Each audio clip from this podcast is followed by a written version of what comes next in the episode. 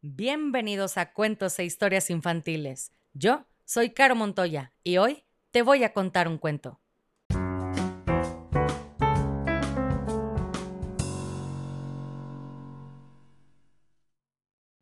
Y el cuento del día de hoy se llama Si yo fuera sirena, escrito por Mónica López y Valeria Dávila, ilustraciones de Pablo Tambucio. Le mando un saludo a Ana Patti Elizondo Valdés, que vive en Monterrey, Nuevo León. Y ya casi tiene seis años y escucha cuentos antes de dormir.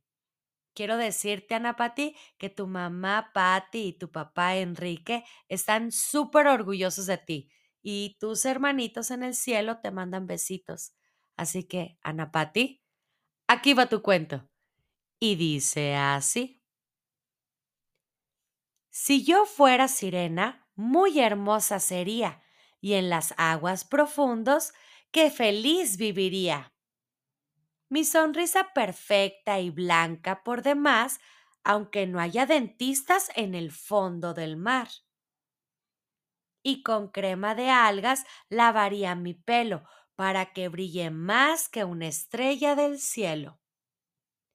Pero tal vez mi piel estaría paspada, no es bueno para el cutis tanta agua salada. Si yo fuera sirena, usaría un vestido de color verde alga y una falda azul marino. Zapatitos de taco no necesitaría, ni un par de zapatillas jamás me compraría. Pues si fuera sirena, en lugar de dos pies, tendría una escamosa y larga cola de pez. Con ella nadaría feliz por todos lados. ¿Qué importa que me digan que soy mitad pescado? Tendría un gran palacio hecho con caracolas y colchones de perlas en todas las alcobas. Millones de aventuras en el mar viviría, rodeada de corales, almejas y aguas vivas. Montada en hipocampo, pasearía de noche, mucho más divertido que viajar en coche. Y mi novio sería algún audaz marino que busque con su barco un tesoro escondido. O a lo mejor sería un capitán pirata con un parche en el ojo, con barba y mala pata. A todos con mi canto sé que enamoraría y con solo escucharme locos se volverían. Sin poder evitarlo, al mar se arrojarían, de tan irresistible que mi canto sería.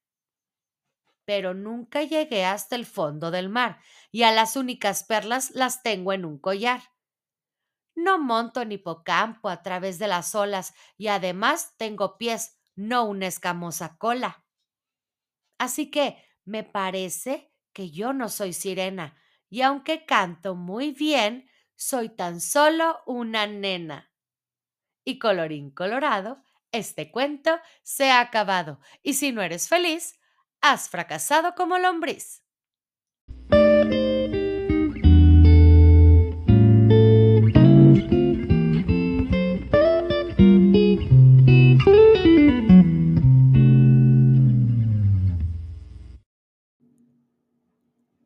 Si quieres escuchar tu nombre en una dedicatoria al principio del cuento, escríbeme por mensaje directo en Facebook o Instagram para conocer la dinámica.